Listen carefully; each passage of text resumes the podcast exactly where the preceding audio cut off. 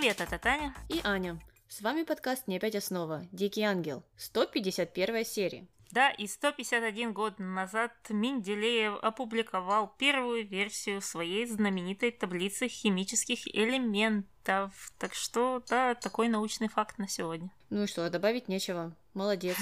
Как бы мы жили без этой таблицы. Э, правильно, так что давай сразу переходить на нашу первую линию под названием «Старый Новый Завет». И начинается она у нас с конца э, одной из сцен из прошлой серии, когда Дамиан сообщил Падре о своих намерениях служить Богу. А Падре не мог поверить своим ушам, он подумал, что с Дамианом что-то не так, но Дамиан делал вид, что он на полном серьезе еще и сравнивал себя с Моисеем. Падре не сильно хотел это слушать и сказал, что я сейчас уйду. Дамиан настаивал, говорил, что как так? Церковь же должна быть открытой для всех. Аня, а должна ли она быть открыта для всех? Ну вот и это и зависит от того, какие намерения у Дамиана. Как мы помним, раньше он хотел стать священником, и мы на тот момент точно не знали, можно ли Дамиану быть священником или нет, потому что он был женат. Но я нашла информацию о том, что те мужчины, э, которые хотят стать священниками, не могут вступать в брак э, в будущем, понятное дело. Ну, это если мы говорим о католической церкви. И а также они не могли быть в браке в прошлом. То есть они должны быть холостяками. Поэтому Дамиану не подходит уже это все, и ему остается только уйти в монахи. Ну, так стало яснее. В принципе, мы что-то подобное предполагали и в прошлом выпуске. А, но это почему-то не смутило Падре, или он просто прослушал тот момент, что тот хочет стать священником. А, вместо этого он стал задавать вопросы по поводу свадьбы. Как так? А, он же собирается жениться. На что Дамиан стал врать, говорить, что да, да, я готов идти даже на такую жертву ради службы Богу. Ну и Падре после этого разговора э, решил сообщить о такой новости Федерико. Пришел к нему в офис, ну и давай послушаем, как же Феде воспринял такую прекрасную новость. Давай. Что? Поверьте, я так же удивлен, как и вы. Он же врет. Нам это неизвестно. Что вы сказали? Хотите погубить церковь? Просто мой родственник тянет время, чтобы не жениться. Это же понятно. Я не могу это утверждать, зато я могу. Я не могу ему мешать искать Бога. Он никогда его не найдет, Падре. У него нет ни малейшего представления, где находится Господь. Будем разумными. Я стараюсь быть разумным. Неужели вы говорите серьезно? Ну, видишь, как Падре, он все-таки верит в лучшее в людях. Да, да, хотя мне показалось, что он-то и сам был не рад вот этой идее Дамиана, а тут все-таки смирился, Дамиан его переубедил, или он просто решил не судить э, никого, и уже сам теперь занялся переубеждением э, Федерико. Но Феде, конечно же, все сразу понял и правильно говорил, что Дамиан там разнесет всю церковь и устроит, э, что попало в исповедальне. Да, и дальше уже мы наблюдаем за тем, как Марта очень рада, потому что она собирается в монастырь вместе с Дамианом потому что, как э, она сказала, он ее туда позвал. И потом мы уже видим их в часовне, Дамиан на коленях, Дамиан молится, Дамиан у алтаря. Марту это шокировало, она так ему и сказала, что я вообще не знала, что ты такой набожный. Но Дамиан продолжает играть свою роль, э, говорит, что вот э, никогда не поздно измениться, всегда хотел извиниться, потому что всю жизнь грешил. А сейчас я хочу обратить все свое внимание на Бога. Марта не поняла такой позиции, но все-таки решила стать э, на колени рядом с ним и помолиться. Ну, а поняла она уже, что же происходит на самом деле, когда они вернулись домой, потому что в следующей сцене мы видим Марту в слезах и Дамиана, который объясняет ей, что да, да, я хочу уйти в монастырь. Как раз в этот момент пришел Феде и Падре вместе с ним. Э, Феде был очень зол, хотел убить в очередной раз Дамиана, угрожал ему, но Падре вовремя предложил всем выход. Он сказал, что тоже так не сильно верит в благие намерения Дамиана, но церковь и вправду открыта для всех, поэтому стоит устроить испытание для него. И он должен э, будет э, оставаться в монастыре некоторое время, чтобы понять, э, для него ли это жизнь или нет. Ну, в общем, опять же, непонятно, кем же он хочет стать, кем его пытаются сделать. То есть это какое-то временное монашество, или они все еще думают, что он в будущем станет священником? Я думаю, что они надеются на то, что ни тем и ни другим он не станет, и они просто не верят э, в такую возможность, что он действительно э, принимает это всерьез, ну, в том числе и Падре, как мне показалось. Угу. А, ну и здесь я не совсем понимаю Дамиана, ну, он э, в прошлой серии с Мартой общался о том, что я вот тебя буду изменять, и посмотришь, как это все ужасно. Марта никак на это не отреагировала, сказала, ну и иди изменяй, а я тебя буду изменять. Ну так это же прекрасный союз для Дамиана. Я не понимаю, почему это он хочет променять на э, монастырь закрытый. Мне вообще тоже непонятно, почему э, он выражает такую антипатию к Марте в данном случае, потому что, ну, течение всех предыдущих серий, буквально с самого начала, они проводят достаточно много времени вместе. Характер их отношений нам полностью неизвестен, но мы знаем какие-то определенные моменты, какие-то части. Даже если это чисто секс, то ну, это тоже своего рода какие-то отношения, и если они так долго продолжались, значит, они, скорее всего, не ужасные. Ну вот, и я не понимаю, он что, так вот против женитьбы, вот здесь, здесь он э, не согласен со всеми, и эту линию он не может переступить? Опять же, тебя же никто не будет э, держать на цепи. Э, Марта ничего не сказала, когда ты ей угрожал, поэтому я очень сомневаюсь, что он переступает через себя, соглашаясь на эту женитьбу, и что-то изменится в его жизни, если он женится на Марте он так и продолжит жить, как жил, и ничего не поменяется. А монастырь-то он все изменит уже. Угу. Единственное, что я могу придумать, это он не хочет делиться деньгами, что, возможно, по законам Аргентины Марта может отобрать у него очень большую часть его денег, которые у него, конечно, не всегда есть, но все-таки какие-то акции, э, имущество, он владеет частью дома, и он просто не хочет с ней делиться. Или с кем-либо. Ну, для этого существуют контракты, хотя и вправду непонятно, как там эти контракты а, работают вместе с законом Аргентины. Понятно. Ну ладно, давай тогда двигаться дальше, потому что э, уже пришел тот день, когда Дамиану нужно отправляться в монастырь, и он продолжает играть эту роль.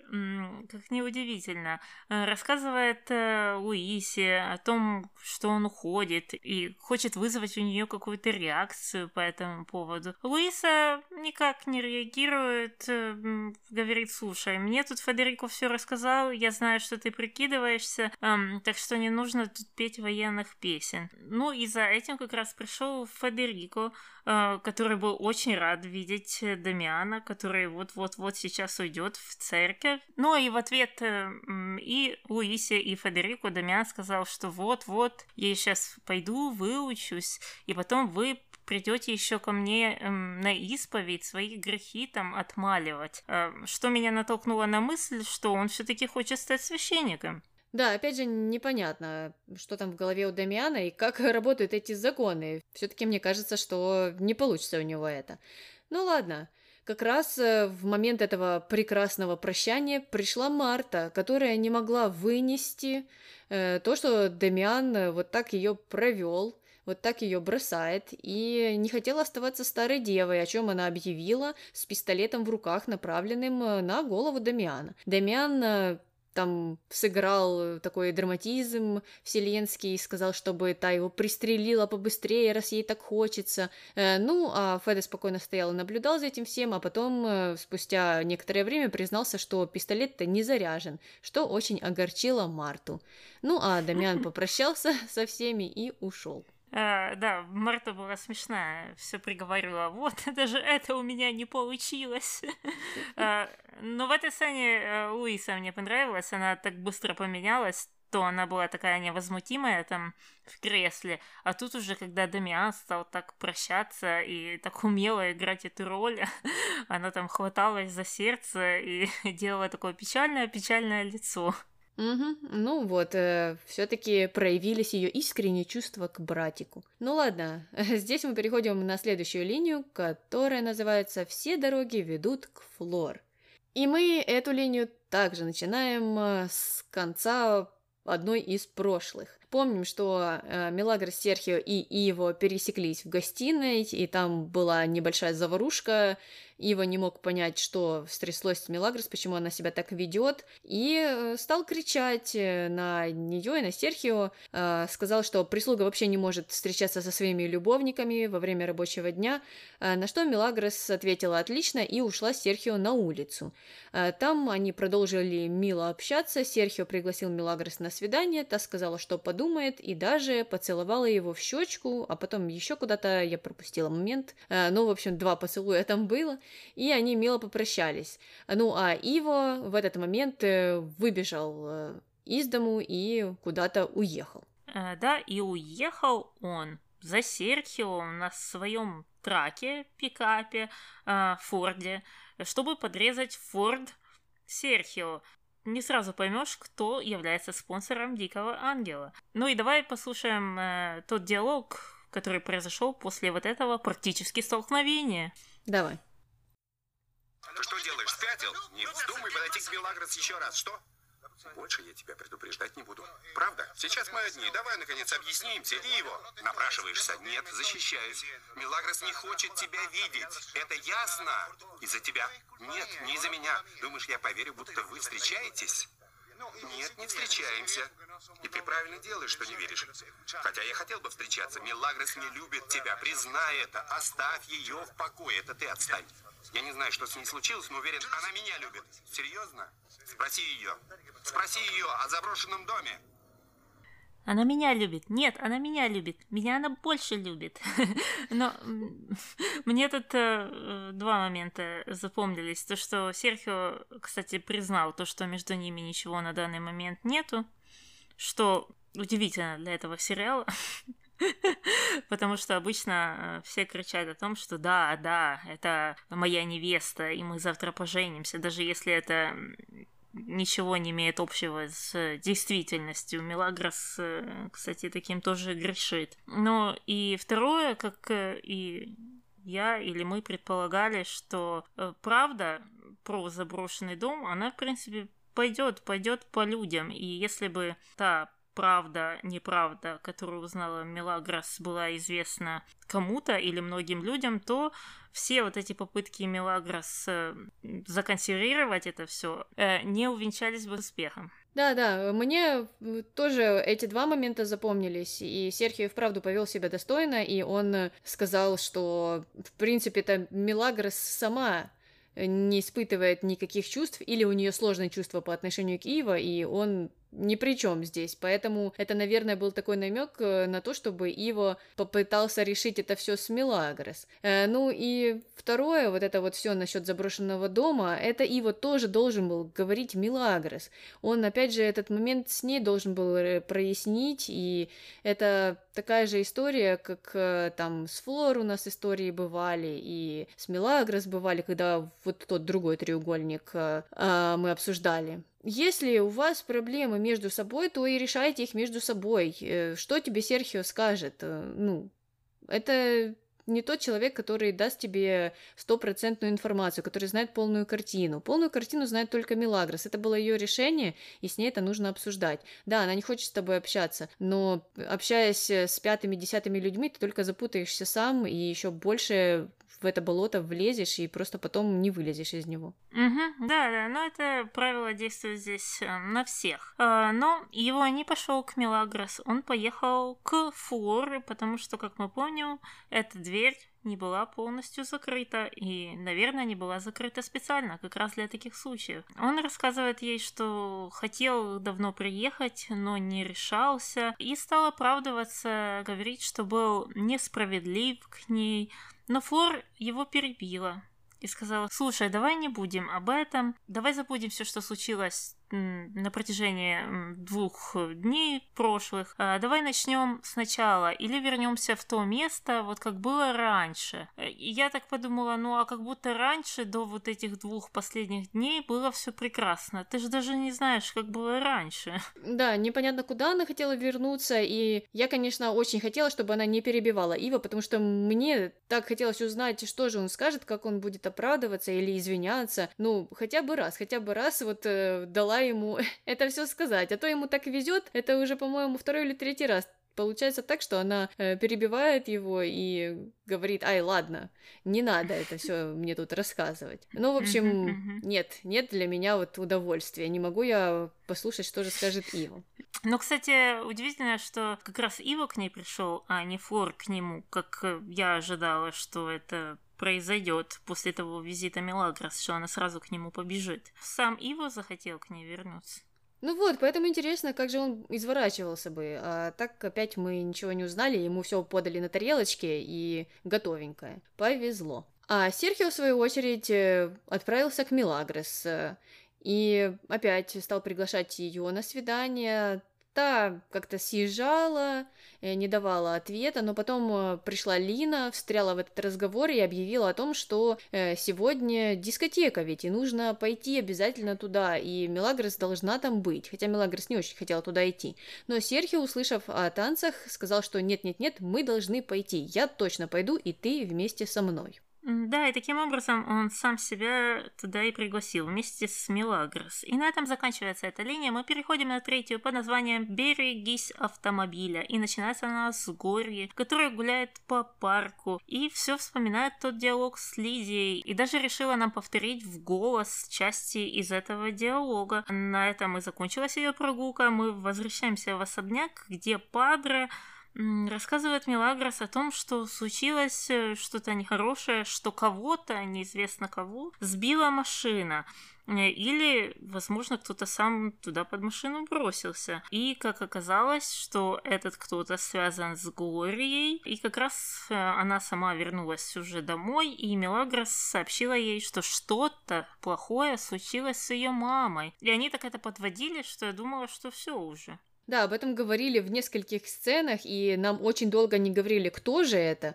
И потом мы наконец-то узнали, что это Лидия, и что она все-таки жива. Ну и Глория, конечно же, отправилась в больницу вместе с Падре, где она призналась ему, что это все оказывается из-за нее, потому что перед вот этим несчастным случаем у нее с Лидией был разговор, и она ей нагрубила, отказалась жить вместе, и из-за этого Лидия впала в какую-то печаль и то ли не заметила машину, то ли непонятно и вправду было, она бросилась под машину или ее просто сбила машина. Они вначале так завуалированно об этом общались. Но, в общем, Глория винила себя, а Падре поддерживал ее и говорил, что нет, это все не так, это просто несчастный случай, и ты здесь ни при чем. Ну, что, в принципе-то и правда. Угу. Ну а дальше пришел Гамуса, чтобы поддержать э, Глорию, э, и там они провели всю ночь, а потом уже за этим пришла Мелагрос, э, чтобы тоже проверить, как дела, но э, Глория сообщила, что доктор не может установить диагноз. Я не сильно разбираюсь в медицине, но мне кажется, диагноз это только на болезни, а тут э, травмы. Ну, не знаю, может, это и правильная формулировка, но мне она почему-то очень странно прозвучала. Ну, может быть, они говорили о прогнозах скорее, а не о диагнозе. Да, То... да, вот это как-то лучше уже звучит, да. Да, тогда это звучало бы логичнее. Э, но спустя некоторое время Лидия очнулась, и первое, что она сказала, когда увидела Глорию Гамусу, это то, что она не хотела никого беспокоить. И это как-то странно звучало, потому что, ну, если это был несчастный случай, и ты не знала, что будет дальше, то, ну, как-то ты не могла знать, что ты кого-то побеспокоишь, это же случилось все таки Ну, в общем, непонятно было, что это такая за фраза была. Ну, спишем это на то, что Лидия была в полусознании и не понимала, что она говорит. Э, но, в конце концов, она была рада всех видеть, и э, даже Франциско пришел навестить ее.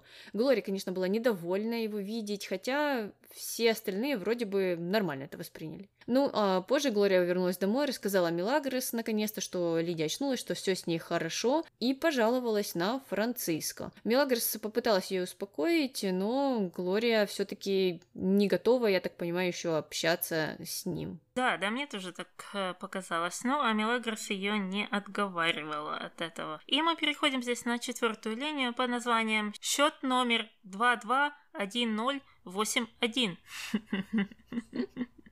Мне кажется, это чьё-то день рождения. Да, да, похоже. Похоже на день рождения. Мне просто вот эти все фразы с номерами напоминают какие-то песни, знаешь, там были про номера тоже. Номер 500 э, 5 или как эта песня? Э, ну, это наша версия. Есть еще местная песня.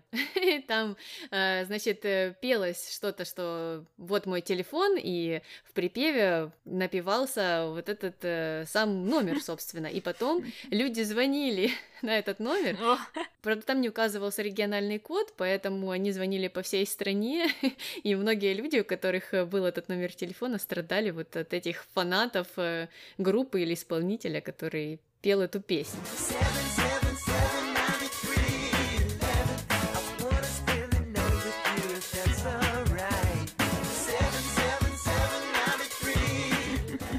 Но я знаю еще мой номер 245 на телогреечке печать. Но это же не номер телефона, это уже какой-то другой номер.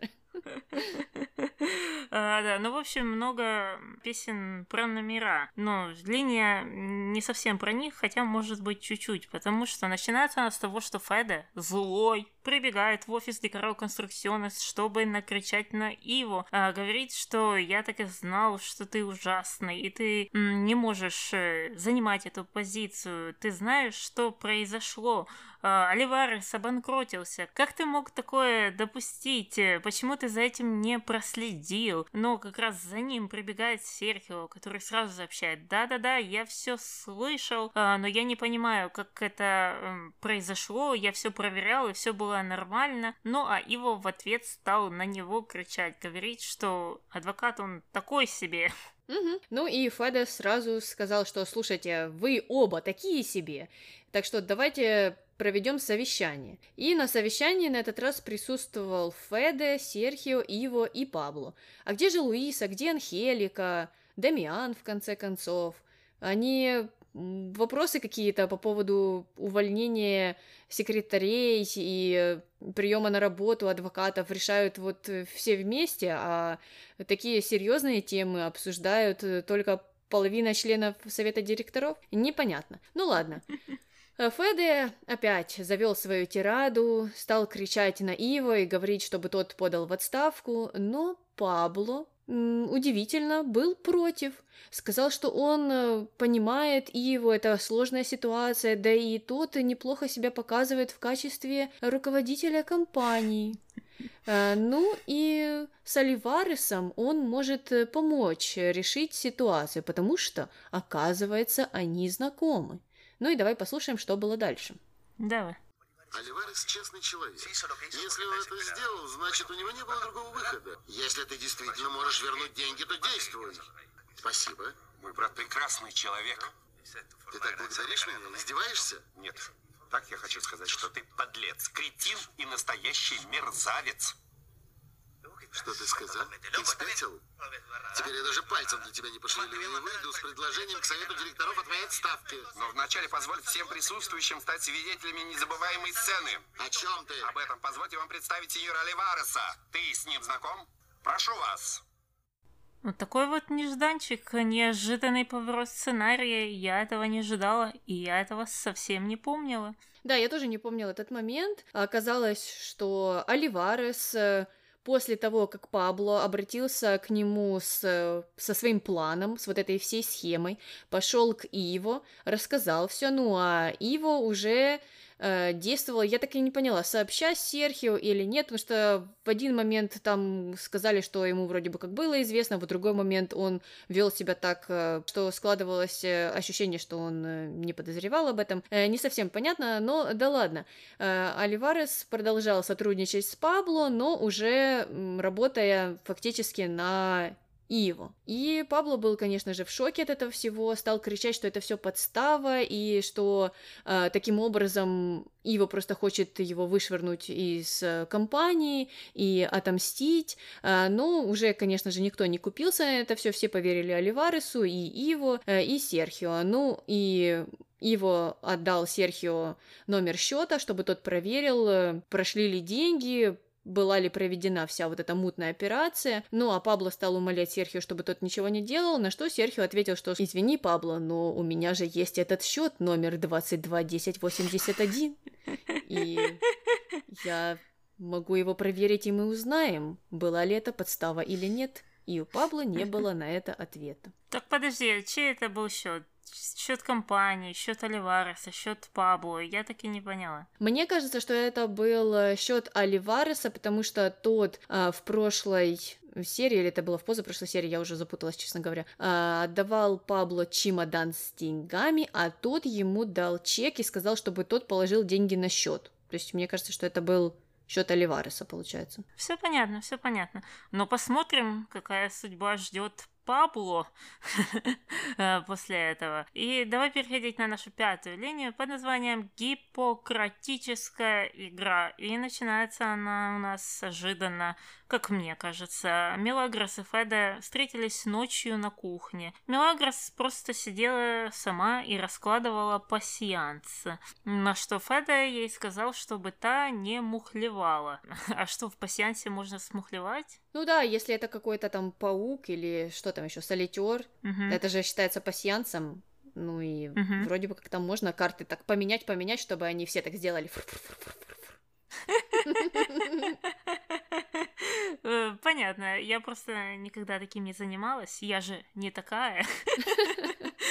Я не мухлюю, и это именно то, что сказала Мелагрос, конечно же. На что Феда предложил ей сыграть с ним в карты. А, она сначала предложила трюко, который они перевели как трюк. Но потом вспомнила, что их только двое, а нужно больше людей. Тогда она решила предложить э, строить карточные домики. Мне сразу вспомнилась игра в туалет. Ты когда-то играла? Нет. Ты берешь практически всю колоду карт, кроме двух, э, раскладываешь так на стол, мешаешь, мешаешь, а потом две карточки ставишь в такой домик, ну, в туалет. И потом по карте вытягиваешь из, э, из под низу и проигрывает тот, э, кто вытягивает карту, и этот домик валится. То есть он сломал туалет. Да, да, да. Или провалился туда. Понятно.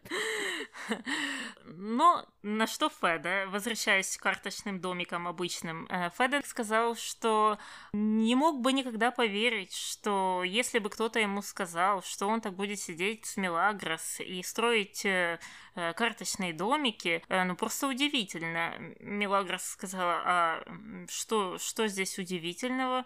И вообще, откуда такое позитивное отношение ко мне? Вы относитесь ко мне прям как отец. Подмигивание, подмигивание. Угу, да так подмигнула, что Феда бедный аж закашлялся.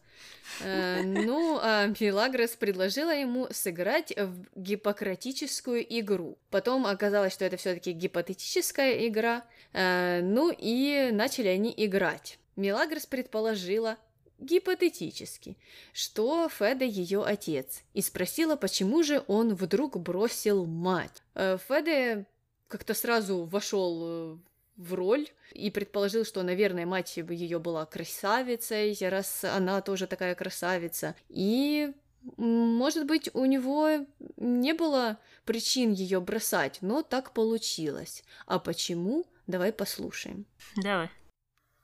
Единственное, что я могу вспомнить, это то, что я, возможно, бросил ее из-за страха. Чего вы боялись? Все потерять. Мне не хватило смелости. Я не решился. Струсили, да? Говоря гипотетически. Да? А как же любовь? Если предположить, что вы ее любили. Любил. Любил всем сердцем. Ну и потом он продолжил говорить, что да, была любовь, э, но так получилось, он э, человек, и он струсил, о чем он жалеет, э, я так поняла. Ну, а Мелагрос ему ответила, что не думала, не думала, что поступит какой-то другой ответ. И уже решила уходить, спать, но Феда ее задержал, сказал, слушай, давай продолжать играть. А вот, если бы э, я был твоим отцом гипотетически, простила бы ты меня. Мелагрос, можно сказать, не задумываясь, э, сказала, что нет, разве можно простить того, кто разбил а, мне душу? И на этом закончилось э, вот это карточное свидание. Что я могу сказать, это когда я его смотрела, у меня откуда-то вылез э, second-hand стыд. Я не знаю, на кого он был направлен, честно говоря. Мне кажется, больше на сценаристов, чем на героев. Как-то так, но мне было некомфортно смотреть эту сцену. Я не знаю, не могу сказать, что мне было прям так уж некомфортно, но она была какой-то странной, потому что ты не совсем понимаешь, что они этим хотели сказать. А, то есть они оба понимают, что они знают, что они знают, или они не знают, и они так решили просто излить свою душу друг другу гипотетически. В общем, непонятно, какая цель была у этого разговора. Опять же, у меня единственное объяснение в этой ситуации и хочется, и колется, то есть э, вроде бы как им очень хочется поговорить, но они не могут друг другу признаться, но тогда, если в будущем всплывет информация, что кто-то из них не подозревал о том, что кто-то другой там что-то знает, и он удивится, ну или она удивится, что всем все известно, или там удивиться, что «А, ты знала, что ты моя дочь», это будет максимально странно, потому что после этого разговора не догадываться, что каждый из них знает об этой ситуации, было бы как-то удивительно просто. Да, э, странно, но мы знаем, что Мелагрос э, знает, что он ее отец, но она не знает, знает ли он, что она его дочь. И получается зеркальная ситуация с той же стороны. Но действительно столько моментов указывает на то, что все все знают, что действительно непонятно, что нам этим хотел сказать сценарий. Я не знаю, наверное, показать очередной момент дочь-отец. Как-то так. Они любят периодически такое вставлять. Но после этого разговора Мелагрос отправилась к Анхелике, сказала, что размышляла о ее внучке. Анхелика сразу же подумала, Виктория? Ну, с Анхеликой этой сцены просто еще не было, Таня, поэтому ее не можно было не вставить. Эм, Мелагрос сказала, да нет, не Виктория, какая еще Виктория? Это другая внучка или внук, та, что пропала или пропал. Э, и сказала, что не надо искать этого человека, потому что она все равно не найдет его. И вместо вот этого пропавшего внука или внучки у Анхелики есть Мелагрос. Что странно. Э, ну, понятно, она там в конце расплакалась, опять пошли обнимашки, и мы понимаем, почему она это говорит. Я не понимаю, почему она не объявит Анхелике, опять же, об этом. Это другой вопрос. Э, почему Анхелике не стоит мучиться и искать... Я понимаю, ну, Мелагрос знает, кто является внучкой.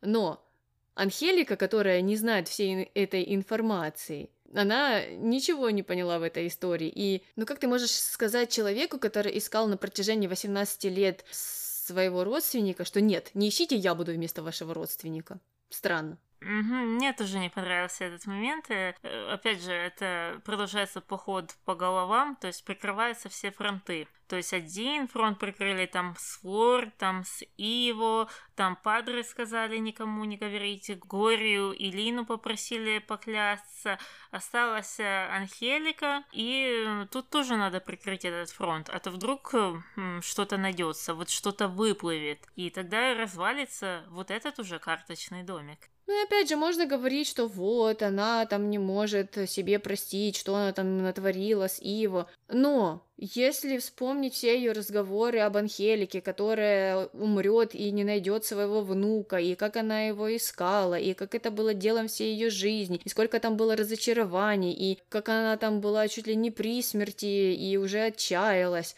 и как ты защищала ее в первую очередь там перед Федерико, перед всеми этими детективами. Ну, странно, что теперь ты хочешь лишить ее этой радости. Угу. И странно была реакция Анхелики, что она опять же сделала все эти вещи, которые ты перечислила, практически умерла из-за этого много раз, э, куча приступов было. И тут э, она такая, окей, окей, будешь моей внучкой, окей, нафиг мне вот этот родственник потерян.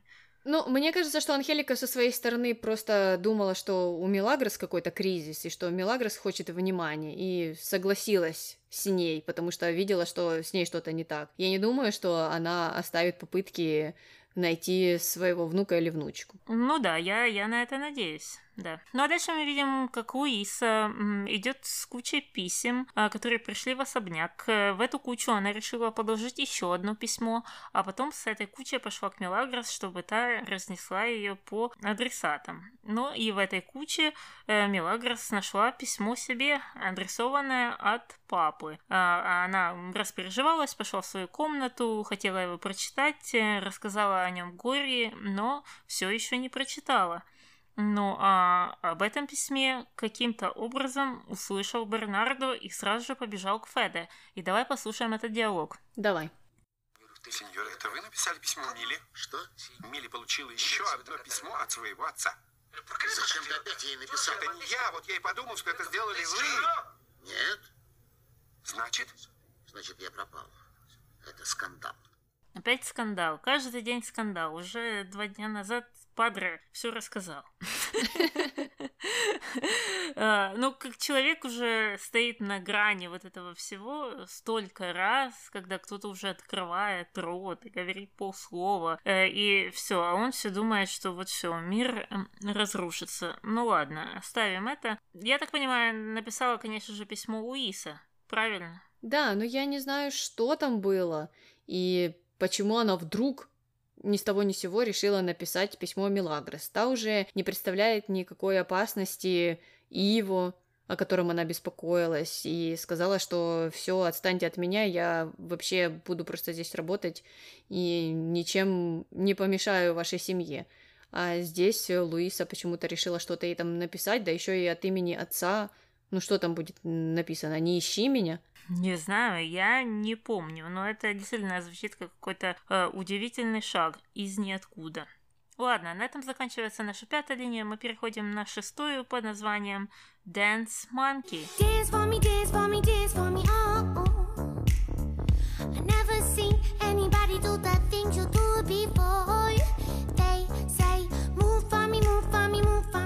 Начинается она у нас с СТО, где все активно обсуждают дискотеку. Рокки устраивает там вечер Болеро, и будет также конкурс танцев, и он просит Рамона стать ведущим. Но Рамон не хочет быть ведущим, потому что у него сценическая паника, он боится выступать перед людьми. Но там был также Дон Пеппа, который напомнил всем, что он знаменитый актер, и он запросто справится с этой задачей.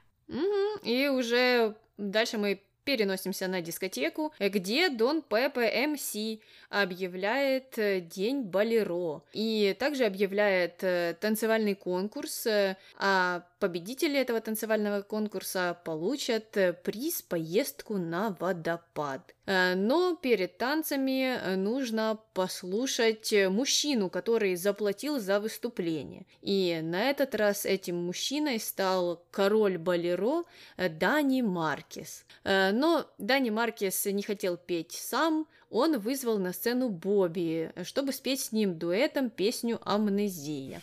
Ну, э, я, честно говоря, не фанат э, этого стиля музыки, этого направления, поэтому я не оценила. Ну, наверное, люди, которые любят там романсы, а, им бы такое понравилось. Ну и песня эта известная. Та первая, э, которую он пел один, это что-то известное, его постоянно поют на этих наших конкурсах музыкальных, реалити-шоу.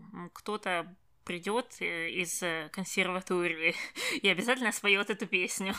Понятно, ну вот видишь, я проматываю такие выступления. А, но потом э, все-таки вечер Болеро э, завершился и начался э, вечер Кумби, потому что оказалось, что под Болеро не потанцуешь особо, и Дон Пепе решил, что нужно какие-то веселые танцы для конкурса устроить. Все стали готовиться, Мелагрос отправилась в туалет, а Иво, конечно же, побежал за ней. И когда они пересеклись наконец-то, тот сказал, что не понимает ее и не понимает, почему она себя так странно ведет. Мелагрос ответила, что и сама себя не понимает, э, ну, а Ива стал угрожать, что женится на Флор.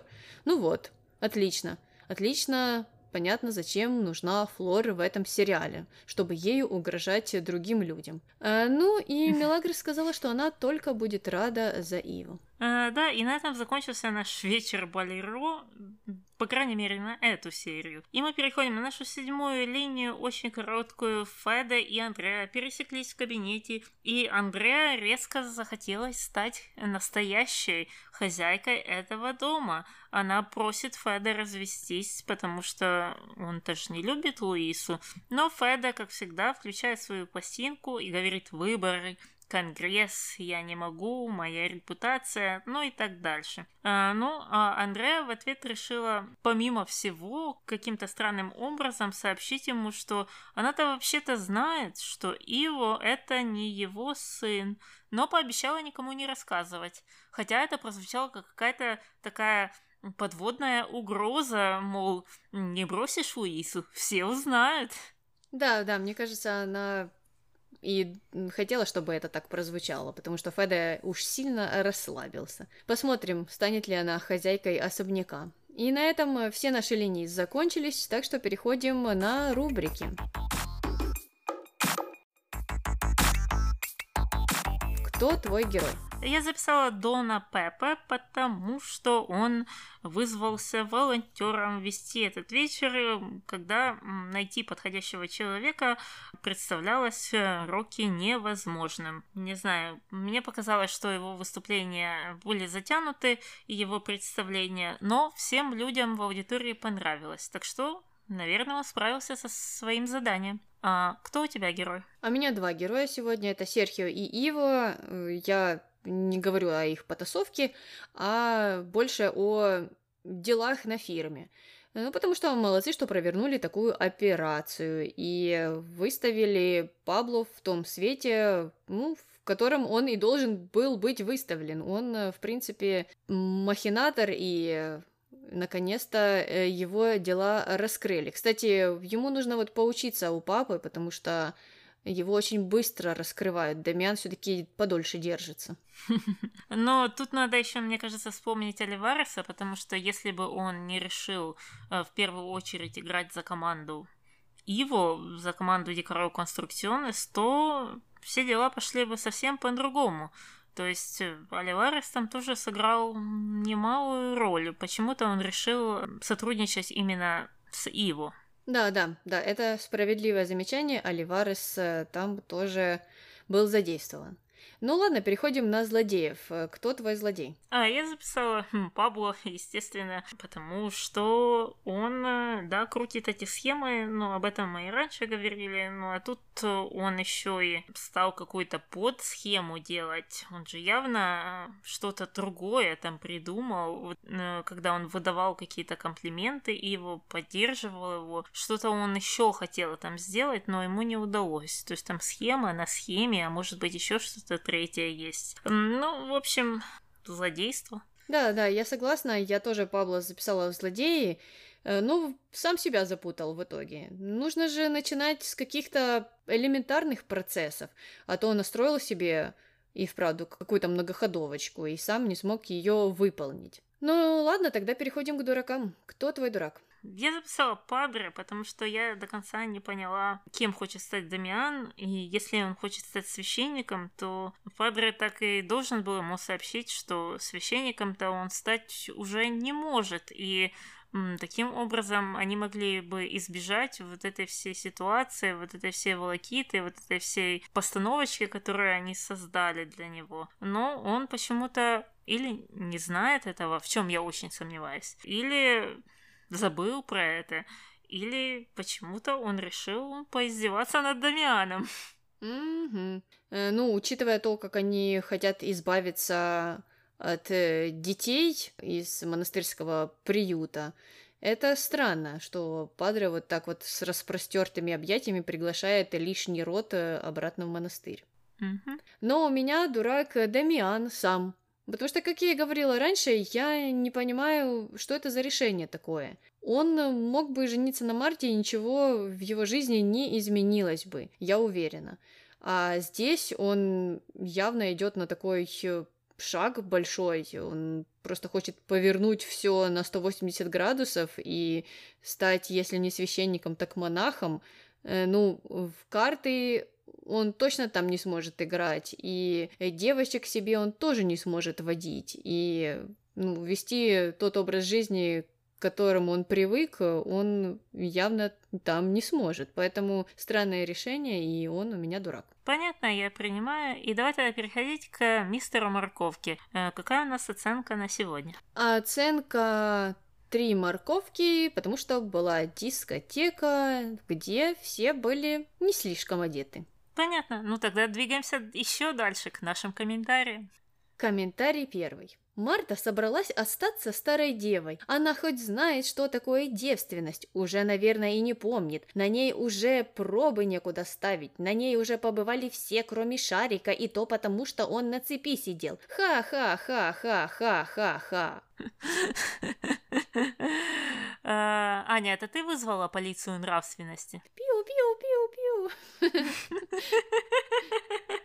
Да, да, я, я набрала вот тот вот номер 22 10 81 и приехала полиция.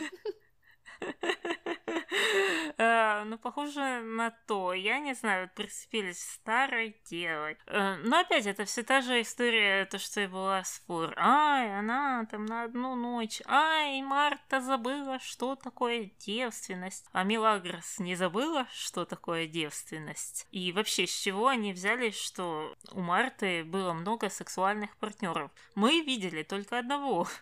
Да, да, это правда. Я сразу же об этом подумала, когда прочитала этот комментарий. Да и мне кажется, что старая дева это больше о замужестве, чем о девственности. Ну, старые девы могут быть партнеры, просто она замуж не выходит. Мне тоже так всегда представлялось. Я не знаю, может там какое-то есть древнее, церковное, еще какое-то значение, к которому ссылается этот человек. Я не знаю, но общепринятое, мне как раз кажется, это о замужестве. Да, но у этого комментария очень было много фанатов, и им было очень смешно, и они поддерживали такие выпады. Ну, не знаю, наверное, все люди просто живут очень э, нравственно.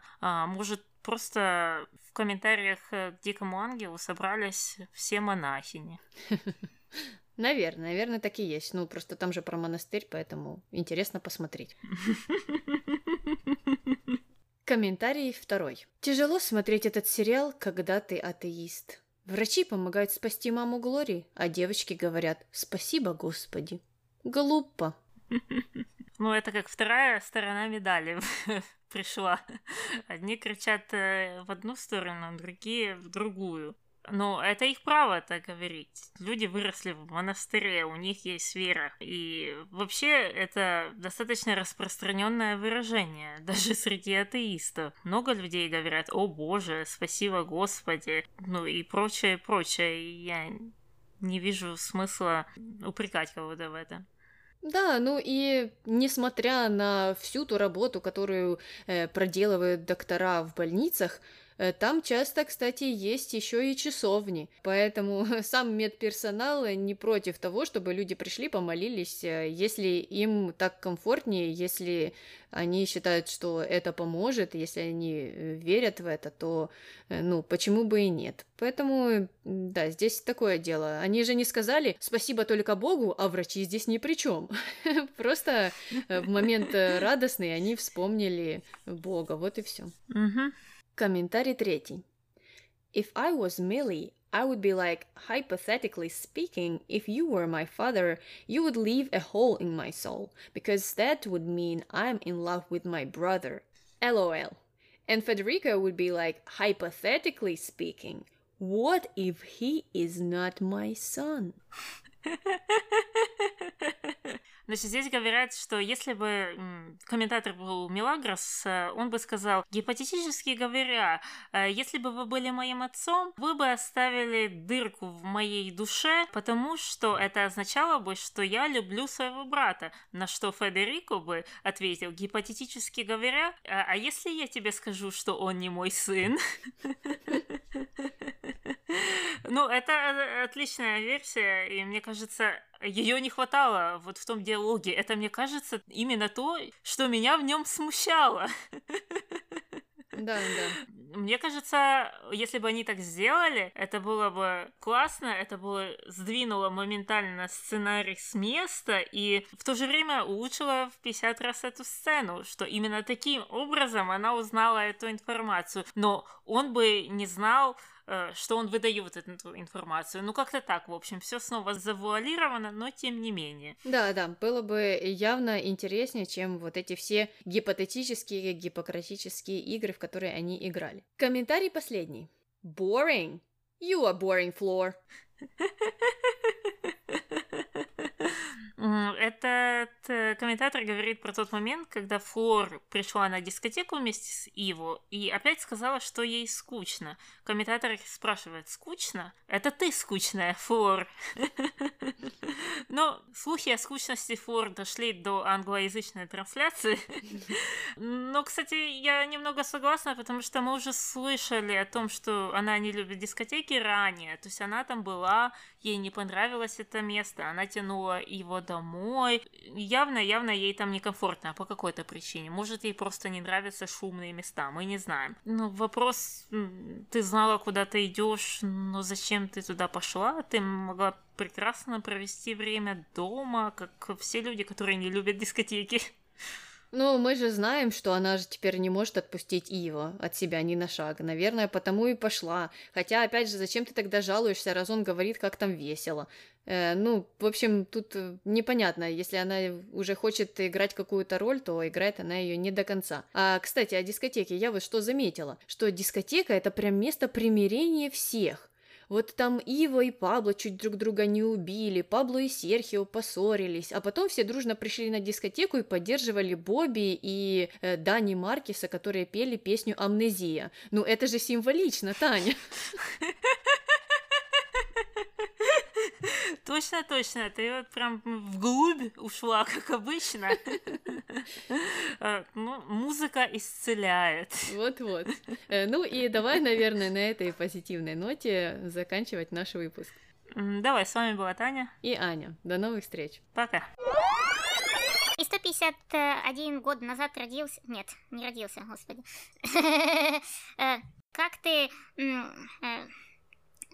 боже, Допустим. А, как ты, да, вот, гуд, гуд, гуд, поддерживали такие, боже, у меня сегодня слов нет. Выпады, выпады, выпады. Да, да, спасибо.